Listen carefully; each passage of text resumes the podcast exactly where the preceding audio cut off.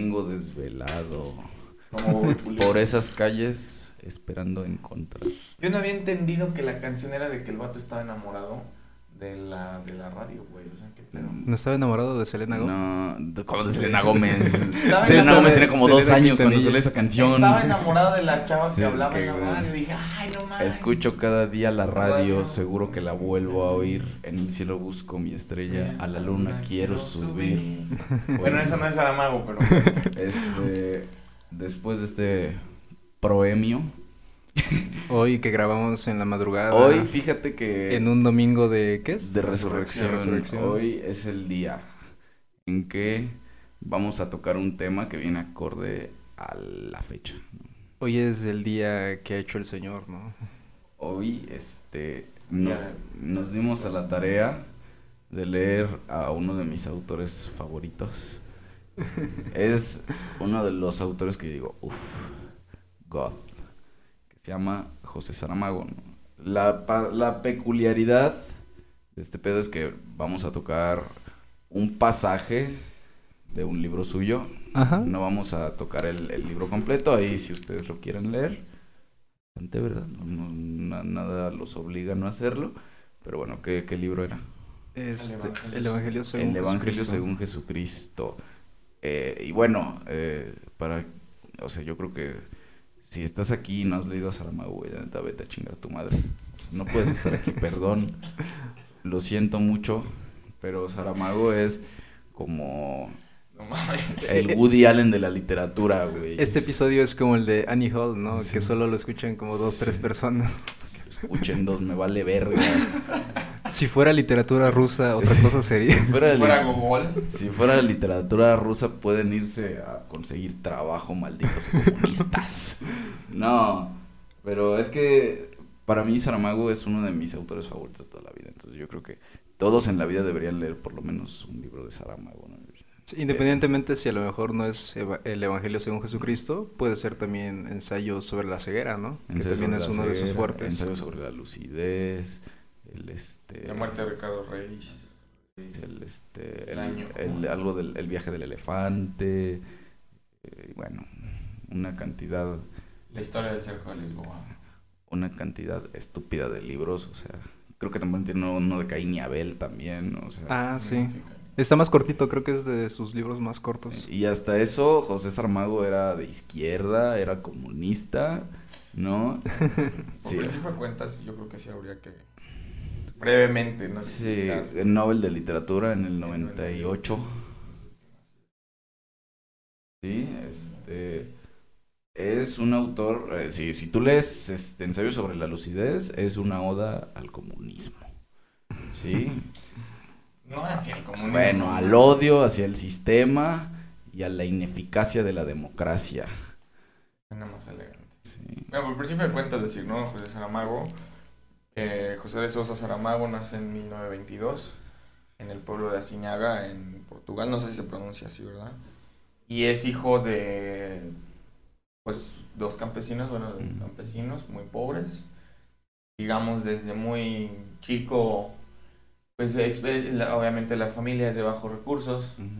Eh, me parece que en los primeros años de su infancia, su familia se traslada a Lisboa, que de hecho el pueblo de Asinaga está como a 120 kilómetros de Lisboa. Y este, desde muy temprano tiene como una experiencia traumática que es la muerte de su hermano mayor, dos años mayor que él. ¿No? Este, y bueno, también pues decir ¿no? que Saramago es uno de estos casos que se da sobre todo, era muy común, ¿no? Eh, un escritor que, que no, no termina sus estudios formales, él de hecho, eh, su formación es como en, la- en una escuela de, ingeniería, ¿no? En una escuela de ingeniería y mecánica, algo así. Y empieza a leer desde muy chico, eh, porque bueno, como ustedes sabrán, en la mayoría de planes eh, educativos, de, sobre todo a principios del siglo XX, aunque la rama no fuera propiamente las humanidades, pues todas las carreras, desde ciencias exactas hasta sociales y humanidades, pues tenían el apartado de literatura. Entonces él desde muy chico eh, empieza a leer a los clásicos, ¿no? Y bueno, otra cosa interesante es que, bueno, empieza a leer a los clásicos, no termina su educación formal porque tiene que empezar a trabajar para ayudar a, a la familia y algo que sí quería destacar en José Saramago es que eh, publica en 1944 su primera novela que es Tierra de Pecado o Tierra de Pecado. Eh, creo que publica por ahí algo así como un libro de poemas, no lo sé. Y bueno, el punto es que 20 años Saramago deja de escribir. ¿no? O sea, eh, publica esta novela jovencito, Tierra de Pecado, donde bueno, ya más el título podemos suponer cuáles van a ser como los grandes temas de Saramago, como decía Carlos, ¿no? La, que en este caso, bueno, el Evangelio según Jesucristo es una reescritura de la vida de Jesús, pero a Saramago le van a interesar esos temas, ¿no? Luego, bueno, posteriormente, eh, Saramago se va a dedicar a oficios como muy disímiles, ¿no? Va a trabajar como periodista, como articulista, se va a casar y va a tener em, su única hija, que es Violante Saramago. Eh, y bueno, a partir de 1967, dos cosas, dos cosas suceden en la vida de Saramago, que es uno, se va a dedicar por completo a la literatura. O sea, si tomamos en cuenta que, 20 años guarda silencio, fíjense aquí, ya me robé el micrófono, pero es que sí lo quería decir, porque se me, se me va a olvidar. Saramago responde a una modalidad de escritor que no, o sea, que es, hay casos de esto, pero no es como el común que es lo que Harold Bloom denominaría, en este caso hacia los poetas, un poeta tardío o un escritor tardío, simple y sencillamente porque el grueso de su obra la empieza a producir cuando ya tiene más de 40 años, ¿no? Que en realidad esto es muy interesante porque hay casos específicos donde esto sucede, pero no es común. Por ejemplo, yo estaba pensando en, aquí en México, un caso enigmático es Juan Rulfo, ¿no? Que Juan Rulfo, antes de escribir El Llano en Llamas, antes de escribir Pedro Páramo, que son las dos obras, y bueno, por ahí un libreto que es El Gallo de Oro, antes de hacer todo eso tiene empleos disímiles como vendedor de llantas, fotógrafo, etc. José Saramago es muy similar porque bueno, él se divorcia de su primera esposa y se dedica a escribir y entonces eh, pues el grueso de su obra se basa en una especie de silencio autoimpuesto que van a hacer de él pues un escritor bastante críptico, ¿no? Porque tiene un estilo muy particular, ¿no? Ya para cerrar como este apartado, nada más sí, quería mencionar eso, que bueno, otros escritores que tienen esta cualidad son, repito, Rulfo Arreola, y bueno, en el caso de Estados Unidos, un, poeta, un poeta muy importante que es este... Wallace Stevens, ¿no? Entonces eh, sí mencionar eso, es un caso, un caso raro de, en la historia de la literatura, porque si tomamos en cuenta que el Nobel se lo dan en 1998, eh, pues vamos a decir que si su carrera abarca 30 años, pudo haber abarcado 50, ¿no? Entonces, yo creo que este es el tipo de escritores de culto, por la originalidad de su prosa, porque además ustedes recordarán, la prosa de Saramago es muy interesante, ya que él escribe en grandes bloques, ¿no? Mm. Pues es un escritor que de repente uno no, sus párrafos son grandotes, no diferencia los diálogos, ¿no? A veces este, se va como de corrido, que en ese sentido se me hace muy proteico, porque, mm, digamos, pareciera que el tipo no sabe escribir, ¿no? Mm. O sea, un lector primerizo, yo por ejemplo la primera vez que leí en la universidad ensayos sobre la ceguera, yo decía como nombre, pero qué bruto, ¿no? Y es, pero es precisamente este estilo. Eh, obviamente también habría que pensar que eso lo podríamos extender. Em, que las ideas políticas de Saramago, yo creo que, y esa es una opinión muy personal, podría incluso contaminar literalmente la manera en la que escribe. ¿No? De estas, em, estos rollos y casi, casi que pergaminos que uno lee una página y otra y no se la puede saltar. Y que tiene que estar muy atento. Que y en ese sentido se parece mucho también a la prosa de escritores como William Faulkner, ¿no? porque también quiero pensar, eh, en este caso el Evangelio según Jesucristo creo que no sucede, pero Saramago es un caso raro porque viniendo de los estratos más pobres de la sociedad, tiene una cultura impresionante. De hecho, los críticos de Saramago decían es que Saramago es la combinación perfecta entre la cultura campesina, lo popular, las izquierdas, ¿no? Y la alta cultura, Nada más quería hacer ese pequeño paréntesis, no sé. Pues bueno, eh, no sé si les gustaría abrir el, tema, compartiendo un poco. ¿Qué opinan? A lo mejor este capítulo se vuelve en uno medio controversial, así como fue aquel el de la vida de Brian. este, que, es interesante y más retomarlo en una fecha como esta que es Semana Santa, ¿no?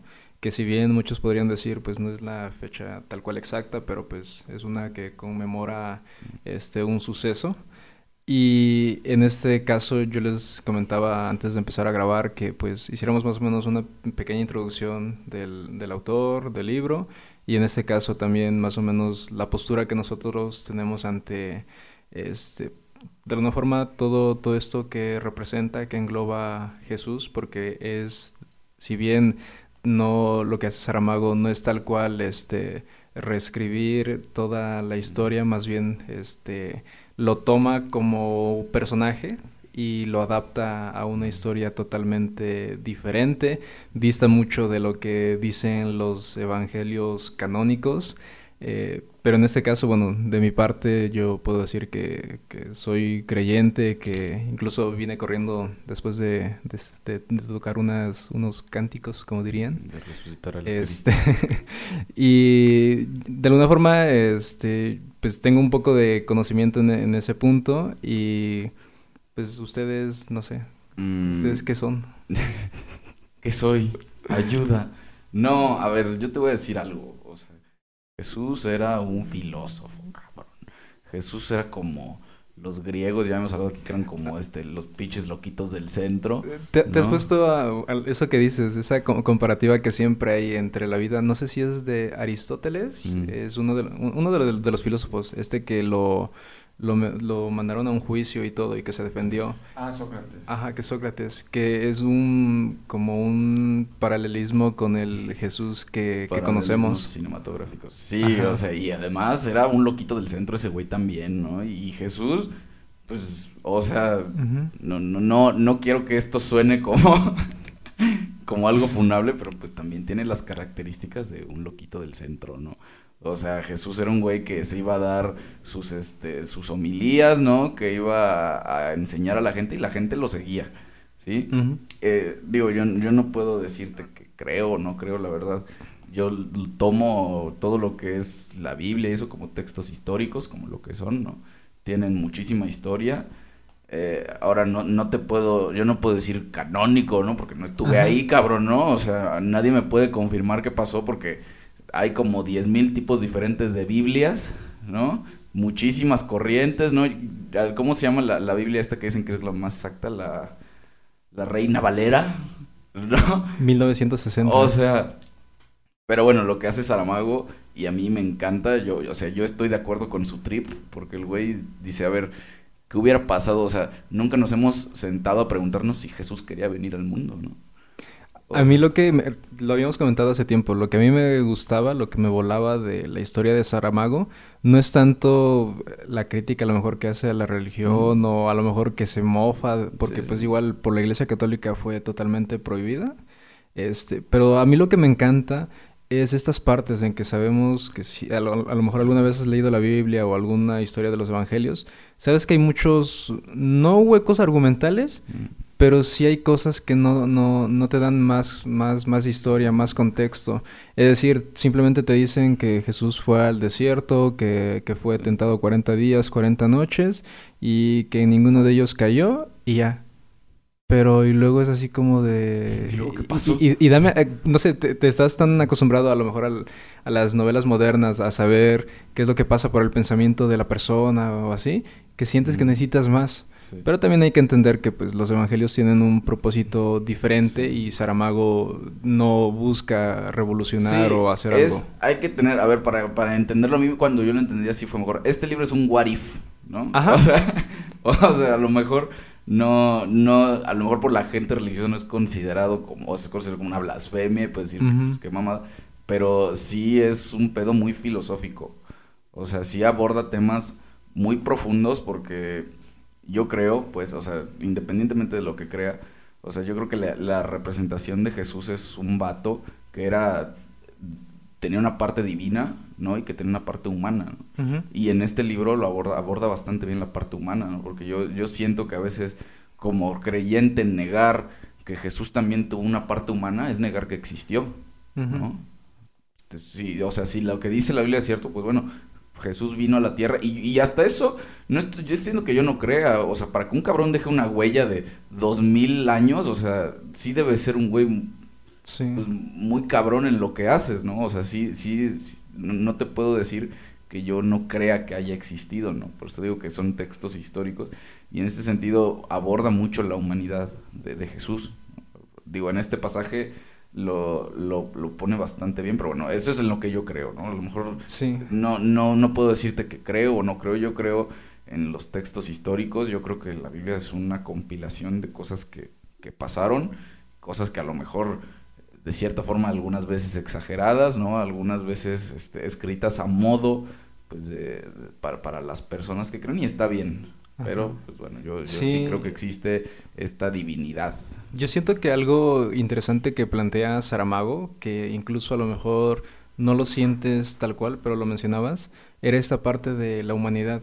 De alguna forma, eh, si te metiste a catecismo o a cualquier de estas vertientes del cristianismo y te explican esa parte que Jesús tanto fue 100% humano como 100% divino, pero en ningún momento pecó, este, se te hace algo sorprendente. Inverosímil. Se te hace así como de, ¿es eso posible? Y a mí a la manera en cómo me lo explicaban, porque a diferencia de, de ese capítulo, este, ahora sí me explicaron un poco más, fue esta parte de que de alguna forma fue así, porque iba a ser la única persona que se acerque a ese punto, porque era el único que iba a cumplir con eso, era como la, la única persona que tenía que cumplir con eso y no hay alguien más, no hay alguien después que tenga que cumplirlo. Pero aquí lo que siento que Saramago plantea muy bien es, así si él fue tan, tan humano y todo eso y no pecó, entonces, ¿qué, qué, qué no, ¿qué es eso que nos hace ser humanos? ¿Cómo podemos relacionarnos con la imagen de, del Jesús histórico o el Jesús de, de, de Saramago? ¿Qué es eso? Porque de alguna forma, pues si, si vino aquí, fue humano y todo eso, pues debe de tener algo parecido a nosotros, ¿no? Doctor, adelante. No, no, no, totalmente de acuerdo. O sea, yo, por ejemplo, igual que Carlos, a veces le coqueteo mucho al agnosticismo. No soy deísta, digamos. Pero sí me gusta mucho como esa parte de... O sea, es que... Y creo que Saramago, digo, mi lectura es esa, ¿no? Saramago más va como en contra del adoctrinamiento, ¿no? Y en ese sentido, fíjate, Carlos hablaba de algo que me hace muchísimo sentido. Em, hay un género, o bueno, un subgénero que es la ucronía. No sé si habíamos hablado de eso acá, no importa.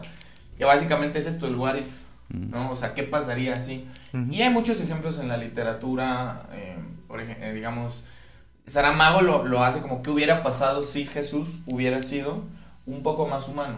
Que de hecho la idea, la idea no es exclusiva de Saramago. Durante toda la historia de la humanidad eh, reciente, occidental, ha habido mu- muchos textos censurados, por supuesto, de escritores, filósofos, historiadores que, que utilizan esto, que es la ucronía, ¿no? La ucronía es qué pasaría si un capítulo histórico pudiera ser cambiado. Que bueno, a mí el ejemplo que, que siempre utilizo para esto es este El hombre en el castillo de, de ¿cómo se llama? Bueno, esta serie, que es una serie de Netflix, pero también es una novela, eh, que es, por ejemplo, que decía, ¿qué pasaría si los nazis hubieran Philip K. Dick? El de Blade Runner y el de Sueñan, Sueñan los androides con ovejas eléctricas. Ah, sí. ¿no? Es, que de hecho la premisa es esta, ¿no? La ucronía sería, ¿qué pasaría si Estados Unidos hubiera perdido la Segunda Guerra Mundial? Entonces, ese es el hombre en el castillo, ¿no? Entonces, eh, pensar también en un texto que, que creo que podríamos hermanar, que es este, que de hecho también hay una película que es La Última Tentación de Cristo de Nikos Mm. Kazantzakis. Eh, la diferencia eh, sería básicamente que, bueno, en el libro de Kazantzakis, eh, Jesús no solamente es humano, sino que es un humano muy sufriente, ¿no? que de hecho a mí me, porque debo de decir, yo como deísta, pero medio agnosticón, ahí como, me parece muy impresionante, por ejemplo, la manera en la que Saramago narra el encuentro con Jesús y el diablo, que es uno de los discursos filosóficos más impresionantes que yo he leído, sobre todo recientemente. Entonces, este, pues sí hay que decirlo, ¿no? O sea, de alguna manera me parece que Saramago es, y entiendo por qué lo censuran, porque bueno, paréntesis, este libro se publica en 1991-92. unos dos, tres, cuatro años antes de Ensayo sobre la ceguera, que es el libro que lo catapulta a la fama, y seis años antes de recibir el premio Nobel. Y en Portugal se hace un revuelo impresionante. Porque este libro recibe un, premio, bueno, un premio muy prestigioso, no recuerdo cuál, y el gobierno de Portugal, siendo un estado laico, rehúsa hacer pública la entrega del premio a, a Saramago. Entonces, ¿qué es lo que hace Saramago? Porque Saramago también no, nada de lo que escribe es gratuito y creo que por eso es importante que sea un escritor tardío. Porque no, no cualquier escritor puede tener la madurez de abordar estos temas que, ojo, no es la primera vez que lo hacen y va a ser la última. ¿No es cierto? Entonces, como decía también Yeshua, rescatando, es, es rescatando la humanidad de Jesús. Rescatando la humanidad de Jesús porque uno de los diálogos más importantes del apartado, que bueno, de hecho nosotros nos estamos centrando prácticamente en el último apartado de la novela, aunque bueno, con anterioridad podemos decir que en esta novela Saramago sí cambia sustancialmente algunos episodios.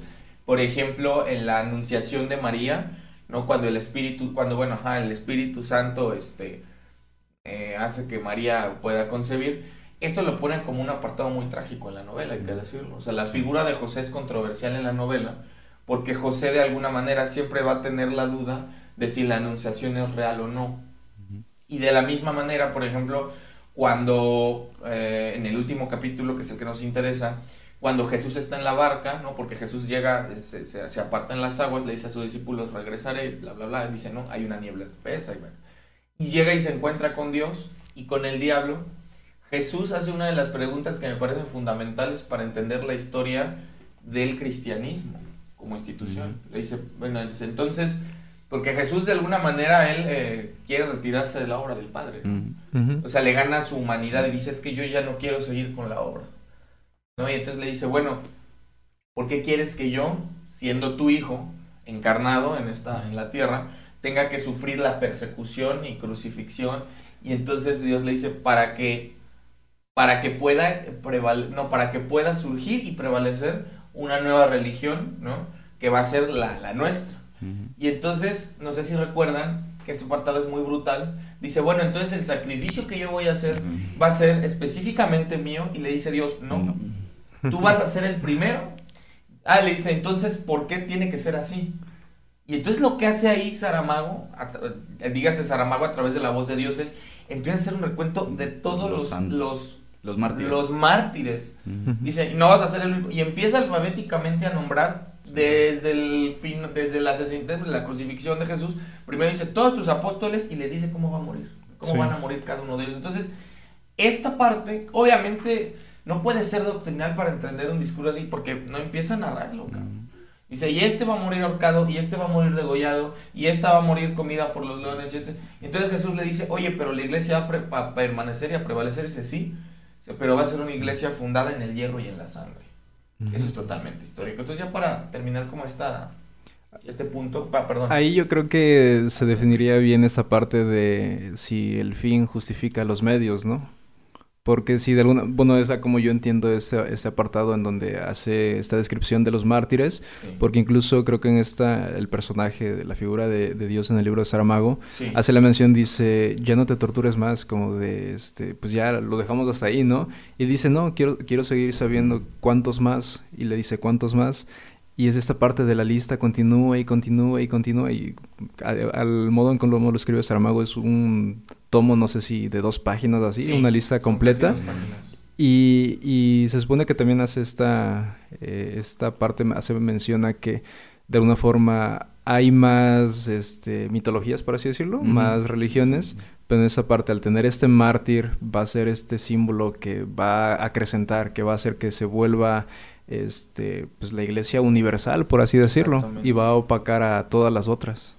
Sí, sí. Y, y fíjate, otra cosa es que este, esto es fundamental porque hay otra cosa que a mí me voló que dije, este hombre es un genio. Dice, es que siempre se ha creído que los dioses necesitan a los hombres, pero en este caso, hijo mío, tú has de morir, porque tú vas a ser la cuchara en la sopa que va a traer a los hombres a esta nueva religión. Dice, ¿por qué? Porque los dioses mueren en el momento en que los hombres los olvidan, ¿no? Entonces, es un discurso filosófico, es un discurso circular muy profundo. Debo de decir, a pesar de que Saramago escribe en portugués, tiene una prosa muy limpia acá, que asemeja a las parábolas bíblicas. Que de hecho eso es muy, muy importante para mí. El estilo en el que está narrado el Evangelio según Jesucristo es un estilo que emula la escritura o las traducciones bíblicas que nosotros conocemos. Entonces, para cerrar ese punto, otra cosa fundamental es que ahí Saramago también lo que hace, porque digo, es un hombre muy inteligente, ah, desmitifica la figura del diablo. O sea, como que juega a malabares con la idea del bien y del mal, porque si ustedes recordarán durante la novela, el diablo, el, el AKA del diablo es pastor, eh, es fundamental porque es este personaje, el diablo, es el que se encarga de una parte de la educación de, Jesús. Y paradójicamente el diablo, llamado pastor, a Jesús lo enseña a vivir como hombre. Ya posteriormente tiene que... Hay un apartado que no está en este capítulo que es Jesús tiene dos, eh, al menos en la novela, perdón, tiene dos momentos donde él se aparta. El primero es cuando se va a la barca, o se va en la barca, que es este, y anteriormente hay otro donde se va al desierto. Sí. En, el, en la novela, cuando Pastor es como su mentor, ¿no? En esta idea de la jornada del héroe, lo enseña a trabajar, lo enseña a vivir, le enseña los principios básicos de supervivencia, los principios básicos de ética. Entonces, eh, llega un momento donde Jesús, el Jesús de Saramago, va al desierto y Pastor le dice, has de ir, has de retirarte del mundo a ver qué has aprendido cuando vuelvas. Y entonces lo que sucede es que Jesús tiene una, una crisis muy fuerte de identidad. ¿no? Como que se le va revelando cuál es el plan que Dios tiene para él en la tierra y entonces Jesús empieza a sentir miedo cuando regresa del desierto, que esto, esto, esto yo lo leí aparte, ¿verdad? Porque es una novela de este tamaño. Pero entonces le, llega del desierto y entonces Pastor le pregunta, ¿qué has aprendido de tu estancia? Y Jesús le dice, que tengo miedo. Que no sé si puedo cumplir con las enseñanzas del Padre. Y entonces ahí el pastor, que es el diablo, le dice, es que no aprendiste nada, ¿no? O sea, lo que yo quiero entender es que lo que hace Saramago es que juega con la idea del bien y del mal, porque volviendo al episodio de la barca, hay un momento donde, donde Satanás, o no el diablo, le dice a, porque están, perdón, están los tres en la barca, ¿no? De hecho es muy enigmático porque Jesús llega a la barca, aparece Dios y de repente el diablo dice que viene nadando. Viene nadando y dice que a la lejanía este, la, la, figura que se acerca puede ser la figura de un cerdo, ¿no? O sea, de un ser monstruoso. Cuando se acerca, obviamente Satanás se personifica como hombre. Pero dentro de este discurso del juego del bien y del mal, o la importancia del bien y del mal, Satanás, ¿no? Eh, le dice a, a, Dios y como, bueno, ¿y qué tal? ¿Qué te parece si en vez de si en vez de proseguir con el plan, porque si se supone que, que tú estás haciendo esto, tú estás mandando a tu único hijo a morir como hombre para lavar los pecados de los hombres, ¿por qué no acabamos con el mal? ¿Por qué no me aceptas nuevamente como uno de tus ángeles más queridos y más amados? Y entonces Dios le dice no, porque de hecho me sirves más donde estás. Es más, es, me sirves más siendo Satanás que yo recibiéndote en el cielo. ¿Por qué? Porque el plan que tengo amerita que exista el mal que de hecho esa, esa, esta idea de que el mal es necesario también aplica en la figura de Judas, ¿no? Y bueno, yo nada más quería abordarlo así. Sí, es curioso como estos personajes, así como Judas, como... A, mí cuando Saramago este, define a, Diablo como pastor, siento que le da más profundidad, porque, no sé, le da un nombre, por así decirlo, propio, y me gusta más, lo identifico yo más como, como pastor. Pero sí, está, eh, como estas dos personajes son importantes para, para la trama, ya sea de, a modo histórico o a modo de el que pasaría de Saramago, pero de alguna forma poniéndolo a qué es lo que a mí me han enseñado, muchas de las veces este se dice, por así decirlo, que Judas fue como un instrumento para el que dio el beso, el que entregó a la persona, pero en ningún momento se dice que no podía haber buscado ese perdón nuevamente, porque hay ese paralelismo con Pedro, que Pedro se equivocó tres veces, pero supo regresar nuevamente. En este caso a lo mejor se podría decir que Judas eh, pues le faltó hacerlo, por así decirlo. Y en este caso también es algo que platicaba con este, amigos de allá de, la, de la congregación, y, les decía, este, en esta figura de, de, Lucifer, ¿no? Este ángel caído, que de alguna forma a lo mejor tampoco él este, pues quiso, quiso, quiso encontrar ese perdón, por así decirlo, y aún así, este, pues cumple, un, cumple, su rol, porque cabe aclarar que cuando se habla de la creación, es algo que yo pensaba cuando leía el Génesis, que antes de que llegaran los humanos, si, si uno se pone a dar cuenta, están Dios y mientras está Dios haciendo toda la creación, también encontramos que está la maldad. Es decir, no es algo aislado, es algo que ya está ahí, que se encuentra ahí. Y ya después de esto vemos que pues, eh, Lucifer, el, ángel caído, luego vemos ya la creación y después vemos ya entrando en escena lo que es a la humanidad a través de Adán y a Eva, que vendría a ser la, la representación de vida. Y es en este caso de que pues la maldad está desde muchísimo antes y es algo incluso mucho antes tal vez de, de Lucifer, por así decirlo. Pues fíjate que no, es muy difícil tocar nada más el pasaje, ¿no? Porque sí, o sea, recordando el libro, porque el libro completo lo leí hace varios años, este pasaje lo he leído varias veces, es algo a lo que me gusta volver. Y es cierto porque es a mí pues me ha parecido muy, muy difícil pues encontrar la, humanidad en Jesús de repente, ¿no? Y lo que hace Saramago es que te, cuenta que Jesús carga con el peso de ser humano. ¿sí? Desde el momento en el que nace y, asesinan a todos los bebés en, ¿cómo se llama esta ciudad? Con el rey Herodes. Y en Belén. En Belén, de Judea. existe este, este asesinato, ¿no? Y que Jesús, ya siendo grande, se entera de ese pedo, ¿no? Ajá. Que carga también con la muerte de José, ¿no? Que, también muere crucificado. Y que son estas cosas que sabes que en los evangelios no vas a saber. Sabes que pasa esto, matan y todo, pero ¿qué pensaba él a, través de todo este sacrificio que, pasó? Y son de esas cosas que pues, Saramago lo... Y no, y por, por ejemplo, a mí me gusta mucho la, la interpretación que él le da a Judas, ¿no? Porque dentro del mismo plan de Jesús está que Judas lo traicione. O sea, Jesús le pide a Judas que lo traicione, güey, ¿no? Porque Jesús todavía piensa que puede revertir todo ese pedo, ¿no? Dice, a lo mejor puedo yo conseguir que, este, que no se lleve a cabo el plan de mi padre, ¿no? Porque eh, lo, lo, sigue buscando todavía después de aceptar su destino, después de que regresa de la neblina y, y le dicen que pasaron 40 días en que estuvo ahí, que, es como la semejanza que él hace con los 40 días en el desierto, ¿no? Y desde el principio plantea la idea de que el desierto no necesariamente es... es un símbolo. Exacto, exactamente, es un, es un símbolo el desierto, ¿no? Y pues bueno, ¿no? Este...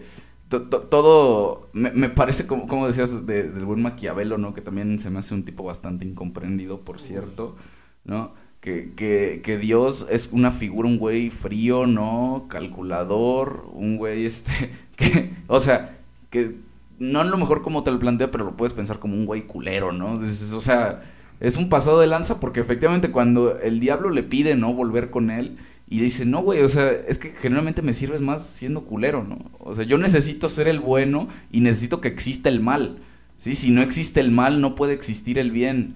Y, y bueno, ¿no? Este es una... Eh, es un... Muchos temas muy filosóficos que para mi cabeza todavía los vuelvo a leer y me, este, me vuela.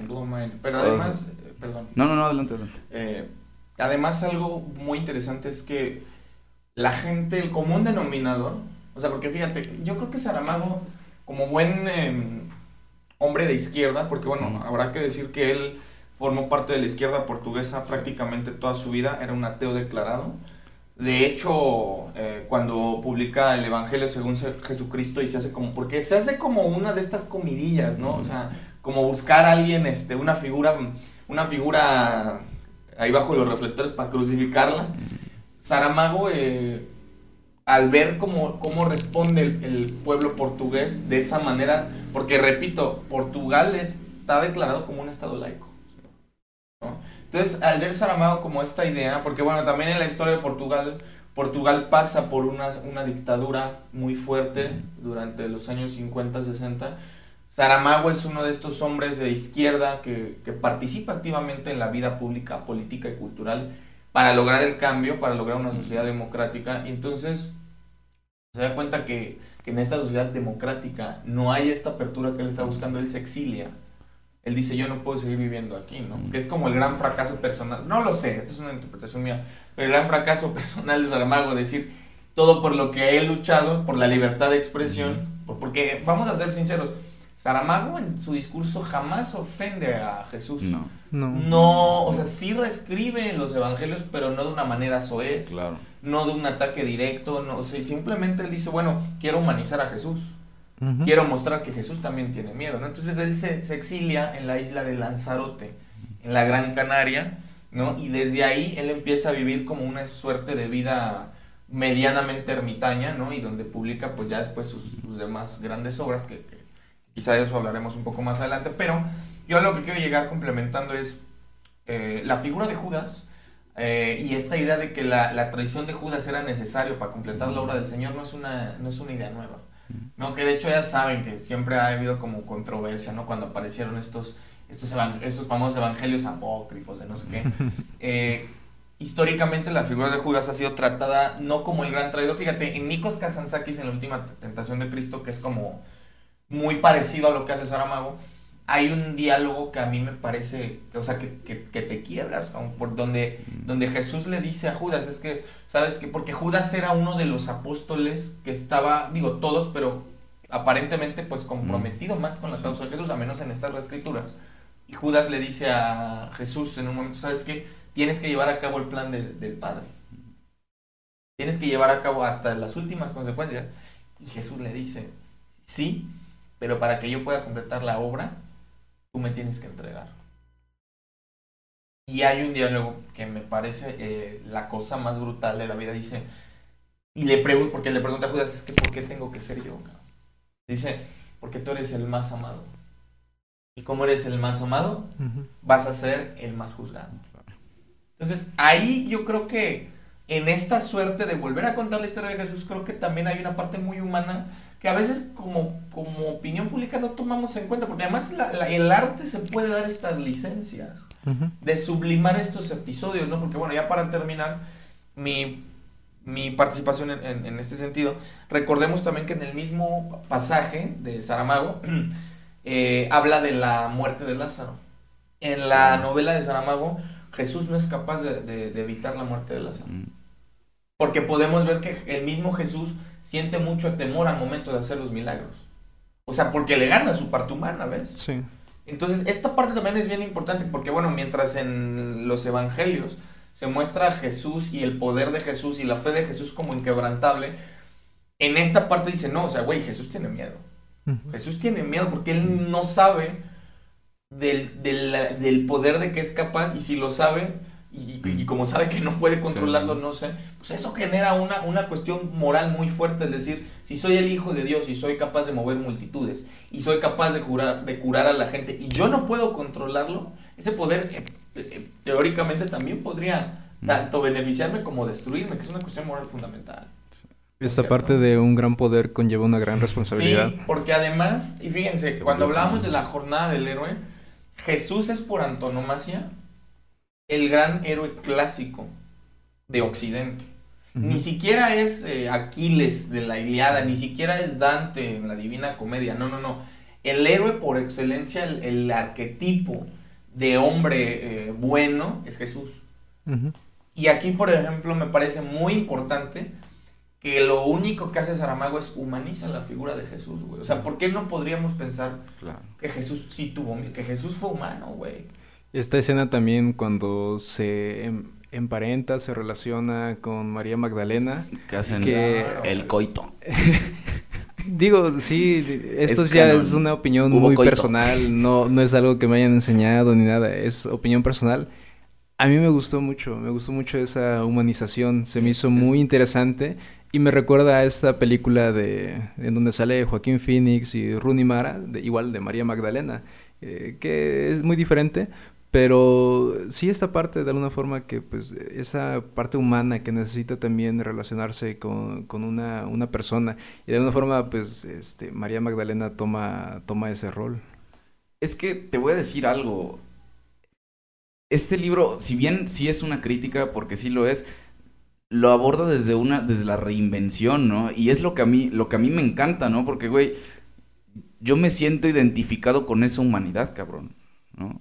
O sea, güey, yo soy una persona que ama, yo soy una persona que siente, soy una persona a la que le pesan las cosas y leer que obviamente Jesucristo que es el superhéroe, ¿no? Nuestro héroe, el héroe que necesitamos y va, me late la idea, güey. Pero sabes que también era humano, cabrón. Ahí está el pedo. Yo siento que a lo mejor puede ser esta parte, ¿no? De esta crítica a, ciertas religiones que guardan el celibato. En teoría, que a lo público guardan el celibato, pero a lo mejor en lo privado te, cuentan historias de que son muy trágicas. Pero hay otros en donde a lo mejor el celibato, pues no es algo, no es algo necesario, no es algo que sea, tienes que estar tal cual, pues. Digo, y, y la crítica a, la iglesia, porque ya tiene rato que no, que no hacemos críticas aquí a, luego, partidos políticos. Luego, luego bajan videos no, por temor al, al éxito. Al temor. No, te voy a decir algo. No hace que yo, que, que yo es más, hace que yo diga, güey, qué chido que existe una figura tan, tan grande como lo es Jesús y creer que también fue humano, güey. ¿no? Porque cuando lo deshumanizas, haces que sea capaz de hacer mil y un cosas, ¿no? Y está chido, pero yo no necesito un Superman, cabrón, ¿no? Yo necesito un güey saber que que era como yo, ¿no? Y, la iglesia muchas veces, digo, tiene sus formas, ¿no? De, llevar incluso el, hecho de que sean célibes es una situación, fue una situación más de dinero. Que este, sí, sí, sí, porque los hijos de los papás eh, eh, exigían una parte proporcional por haber sido hijos de, y, entonces lo que hace la iglesia es decir, oye, me, no mames, ¿no? O sea, mejor que sean célibes estos güeyes, ¿no? Y a lo público sean claro, pero a lo privado, este, ya... Digo, eso ya es otro pedo que, aquí no, se va a juzgar. pero fíjate que un padre alguna vez yo escuché que decía, güey, es que la iglesia católica no, es que vaya a desaparecer, pero cada vez es menos la gente que, opta por seguir el, camino de la religión. Incluso te podría decir que a mí me han llegado a invitar a estos grupos de jóvenes católicos, eh, sus reuniones que tienen, y a mí se me hace curioso cómo han adoptado, han rescatado mucho de lo que ven en este movimiento de mm. la Iglesia de la Reforma, de los mm, cristianos evangélicos, cómo toman estos cantos alegres, estas reuniones de jóvenes y cómo lo transportan a esto más a la Iglesia católica, que sabes que es más, este, más ortodoxa, más reservada, conservadora, y como ahora tratan de decir, no, pero también eh, somos jóvenes, nos animamos, también este, bailamos, danzamos, así pues. Pues sí, o sea, es. Yo creo que es una crítica muy válida y, yo creo que, que, hace que a lo mejor nosotros, como, como, como jóvenes, que dices, a lo mejor, pues a mí ya no me late no pertenecer a una religión. A mí, pues no. Hablando yo. Tú también lees autores rusos, ¿verdad? También leo autores rusos, ya soy de izquierda. No, güey, porque prefiero tener una, una percepción de una figura así sabiendo que es humano, güey. Sabiendo que es una persona pues a lo mejor, sí, obviamente con cierto grado de divinidad, güey, porque si no, este, no existiría la religión, pero yo creo que me parece más atractivo esta idea que, que, la idea que te venden las religiones, ¿no? Y está bien, o sea, está bien que la gente pertenezca a la religión, va chido, no hay pedo, güey, a mí me, vale madres, pero a mí me llama más la atención un pedo así, güey. ¿Sí?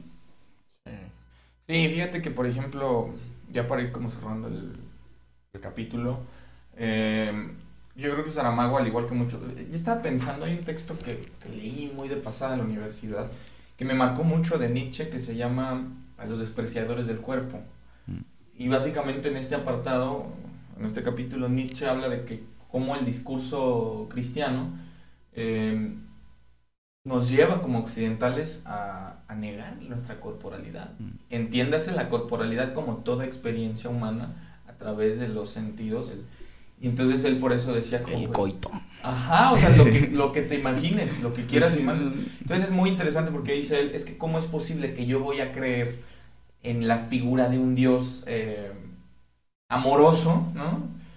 Si el discurso oficialista, porque él dice, él por ejemplo, Nietzsche, y, es muy, por eso no hay dos como él, ¿no? Es un genio, digo, citándolo mal e interpretándolo peor, pero dice, es que cómo voy a a tener una experiencia gratificante en este plano. La única manera de percibirla, que es a través de mis sentidos, me dicen que la niegue. Claro, hay una, hay una, una cosa como muy filosófica, muy ética en cuanto al ascetismo o en cuanto a los, los, los mártires y etcétera.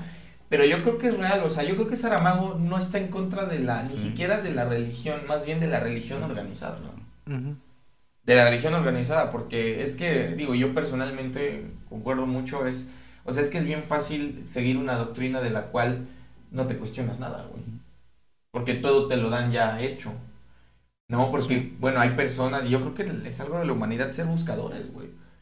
¿Por qué tengo que, que, creo que esa es la idea del Jesús humano? O sea, ¿por qué tengo que aceptar nada más porque sí las enseñanzas del Padre y la misión del Padre, güey? ¿Por qué no la puedo cuestionar? Y ojo, y eso sí me parece muy particular porque pareciera que dudar es el peor pecado, güey. Pareciera que la duda es incluso peor que, que, que la traición, ¿no? Entonces yo creo que en esta figura, en esta reescritura, sí es importante decir, bueno, como creyentes tenemos derecho a dudar, güey, porque, porque es nuestra condición. Porque además la historia, como nos la venían enseñando, es una historia monumental, donde uno no se permite dudar, donde uno tiene que aceptar las cosas per se. Y yo creo que en esta nueva modalidad las personas, los individuos, ¿no? Eh, los sujetos de saber, van a, empezar como a reformular, o sea, ¿por qué tengo que aceptar la historia, lo que llamaríamos la macrohistoria y la microhistoria? ¿Por qué no puedo yo construir una figura de Jesús a mi medida, siempre y cuando me permita poder transitar esta experiencia humana de, la mejor manera, ¿no? sé sería O es esta parte que te dicen, si a lo mejor no, no, no crees es porque te hace falta fe, te hace falta eh, esta parte de, de creer más ciegamente en todo lo que te dicen, pero yo igual no, no, estoy peleado con esta parte de, de tener preguntas, tener dudas, pero que también te sepan encaminar de alguna forma por esa, por, lo que quieres de alguna forma seguir. Y, y, en esa parte, pues sí, Saramago plantea muchas, muchas preguntas. Este, hay unas en, donde están muy interesantes y la escena en la barca este, si algún día la hacen película o la hacen serie, yo creo que eh, sería muy, muy agradable ver, ver esa escena. Sí. Digo, ya para cerrar, yo creo que es de aplaudirse porque Saramago se ve que leyó toda la puta Biblia, güey, se ve que, o sea, no, o sea, no es cualquier mamada, no, no es un me lo saqué de aquí, de este mamotreto, no, güey. Se ve que sí hay un estudio previo, se ve que hay un entendimiento a su manera de lo que es este este movimiento religioso de lo que es la vida de Jesús. Y yo creo que lo reinterpreta bastante bien. Eh, yo creo que ya, pero no hay que ser clavados, ¿no? O sea, es, es un texto, es lo que es, ¿no? Al igual que la Biblia, también es un texto y bueno, y lo podemos leer y lo podemos interpretar y podemos tomar lo que nos sirve y lo que no nos sirve, pues echar, ¿no? Pero digo, a mí me encanta. Me, me, encanta este libro, me encanta Saramago. Ojalá tengamos oportunidad de hablar un poco más de él, porque el vato es un genio, ¿no? en ensayo sobre la ceguera, yo que me gusta más, me gusta más que el Evangelio según Jesucristo, pero este pasaje del Evangelio según Jesucristo no tiene madre, ¿no? O sea, si es una mamada que no es como, ay, voy a leer el pasaje del Evangelio según Jesucristo. O sea, si tienes que entrar como en un trance, ¿no? Meterte en el mismo sintonía que, que, esos güeyes para poderlo medio, medio digerir. Pero bueno, en, en general, Saramago para mí es uno de mis autores favoritos, es de los autores que, más libros se ha agarrado, precisamente porque su forma de, escribir es muy peculiar, ¿no? Tiene, Yo creo que te obliga a releer los párrafos, ¿no? Una y otra vez hasta entender quién está diciendo qué cosa y, bueno, el güey es mi héroe porque es este súper ateo, porque es súper de izquierda, ¿no? Porque le vale verga la vida, porque dice que, que le dijeron que que únicamente el que el infierno es vivir sin Dios y ese güey dice pues como yo no creo en Dios pues yo vivo en el infierno ¿no? hay por ahí entrevistas muy interesantes del vato y eh, no hay que ser clavados. Me, encanta su, su, forma de ser su forma de escribir. Eh, se agradece vivir en una época en la que me tocó poder ser partícipe de, de su literatura. Sí yo una escena que recuerdo que ni siquiera es tan trascendental es esta ida al baño de José se me hace tan maravillosa esa manera de escribir, desde cómo despierta, de, y al final va al baño, luego hace la oración este, al Padre. Se me hace tan espectacular cómo te sabe ambientar. Sí, yo también nada más eh, para cerrar, y fíjate, eso es eh, algo que también me llamó mucho la atención, lo decía Carlos, em, pareciera que los grandes escritores del siglo XX tienen como una reapropiación de, de cómo entender la, los aspectos metafísicos de la existencia, ¿no? Me haces pensar, por ejemplo, el grandísimo escritor Dostoyevsky, que era un cristiano a su manera, él decía, bueno, es que un poco siguiendo esta idea, diciendo es que, bueno, a veces la, la, degradación del hombre es necesaria para encontrar la santificación, ¿no? Por eso sus personajes son tan peculiares, ¿no? Es decir, un, un hombre bueno que mata por necesidad, ¿no? Esa es la, la, idea de crimen y castigo. Y de la misma manera, porque fíjate, yo, clavado con Borges, ya sabes, pero la escritura de Saramago me hace pensar, pareciera que los grandes escritores tienen una escritura tan limpia, tan crítica y tan simbólica, es decir, no les hace falta nada ni les sobra nada que uno tiene que ponerse a releer. Y en ese sentido, por ejemplo, también me hace pensar que hombres como Borges eran ateos. Borges decía, es que para mí la, el libro número uno de literatura fantástica es la Biblia. Claro, había un background ahí de ideas anarquistas. Es que pareciera que muchos de los grandes escritores de la contemporaneidad son, son conservadores tirándole a liberales o son liberales tirándole a anarquistas. ¿no? Pero bueno, ese es mi comentario nada más para cerrar. Bueno, ya si llegaste hasta acá, pues nada te cuesta, ¿no? Deja tu like, compártelo si es que crees que vale la pena ser compartido y si quieres este también ahí está el capítulo de la vida de Brian. Está decentón también ese. Está decente, está de hecho es la segunda vez que retomamos este este pasaje, yo creo que para el momento, para la fecha valía la pena este volverlo, volverlo a retomar y pues bueno. No, Y eso que no tocamos a la vida de Brian, que esa es otra también. Ah, bueno. y hasta eso también es, es, una crítica que dice, pues Jesús también era chido, ¿no? O sea, no, no, no se, no, no se enfocan en. Porque yo creo que ya para terminar, este. Pues todos estamos de acuerdo que Jesús no era mala gente, ¿no? O sea, Jesús no era un culero, ¿no? Jesús, o sea, no, no se, no se trata de, de desmitificar y echarle tierra al, buen Jesus, ¿no? Sí, hasta cuando estaba enojado, este, lo hacía con, razón. Entonces, pues bueno, ahí está. Nos vemos la próxima semana. Va a haber ahí un tema también interesante. Muy interesante. Y va a haber más sorpresas, ¿no? Vamos a hablar de tráfico de personas. Puedes ver los demás episodios, ahí están subidos. Y pues bueno, ojalá que te haya gustado este pedo.